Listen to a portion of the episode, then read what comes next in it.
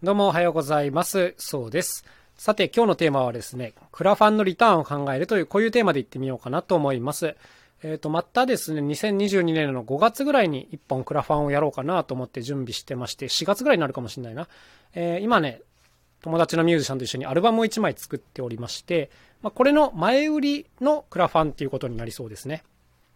クラファンにも、こう、応援っていうか寄付型に近いクラファンと、商品前売り型、前、前購入というのかな？はい。こういう形の、まあ大きく2種類あるなと思うんですけども、今まで家事がやってきたのはどっちかっていうとこう、応援してください系だったんですね。何かをしたくてこう、予算を集めるという形のクラファンだったんですけども、まあ、今回はもうこういうのを作るのは決定してて、で、それを早めにこう予約してくれたらいろんなリターンをつけるよっていうこういう形のクラファンですね。だから今までやってきたのとはちょっと形が違うということです。で、まあ今回 CD っていうか音楽アルバムを作るんですけども、え、これのリターンどんな風にしようかなと思っていろいろ考えてまして、まあ、当然一番シンプルなのは、え、CD を作ってこれをじゃあ例えば3000円のリターンにしますっていうのが一番シンプルな形ですね。まあ、もちろんこの手数料が発生したりとかでリスクがあるんですけども、やっぱりね、前もって予約いただけるとかっていうのはね、すごくありがたいことなんですよ。生産数が見えたりするしね。あと当然こうサインを入れて送ったりっていうのも数が見えてるっていうのは非常に大きくてですね、普通にこの日にリリースします番で売り出すよりも、えこういった前売りで予約を取る方が、いろんな意味でいいということですね。まあ今はこうフィジカルの CD がいらないっていう方も多いんで、えっ、と、まあ特設ページを一つ作って、そこでこうデジタルデータが直でダウンロードできるような、まあそういうデジタル音源版も作ろうかなとは思っています。まあまああ、の、このあたりが当然必要なんですけども、まあ、あとよくあるリターンとしてはですね、えー、CD にこうクレジットするっていうのがあったりしますね。例えば1万円のリターンとして、えー、CD のブックレットに、えスペシャルサンクス誰々さんみたいな感じで名前を入れたりすると、えこの手のことはよくありますね。個人、法人向けにちょっと値段を変えたりとか、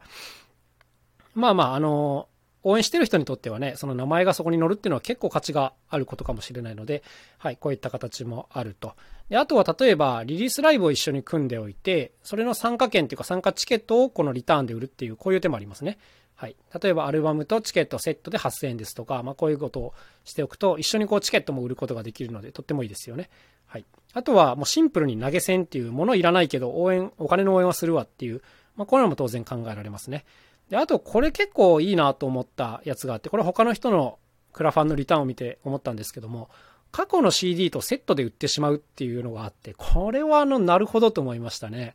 はい。あの、今回、まコラボして作るわけですけども、当然、こう、相手のファンの方には我々のことっていうのは知られてないし、我々のファンの人にも、コラボする方のことっていうのはあんまりこう知られていないので、え、それぞれの過去の CD つけて、あの、こういうのを作ったんですよっていうのをやれば、まあ、あの、言い方はあれですけども、在庫と一緒に売ることができるので、まあ、この辺も非常に、あの、価値がある売り方だなというふうに思いますね。結構今時 CD を手に入れるのもめんどくさかったりしますからね。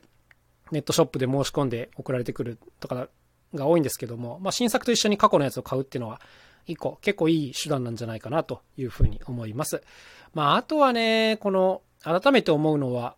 既存のサイトを使うかどうかっていうのがありますね。まあ、家事だと以前に Ready4 というところで2回ぐらいクラファンに関わっているんですけども、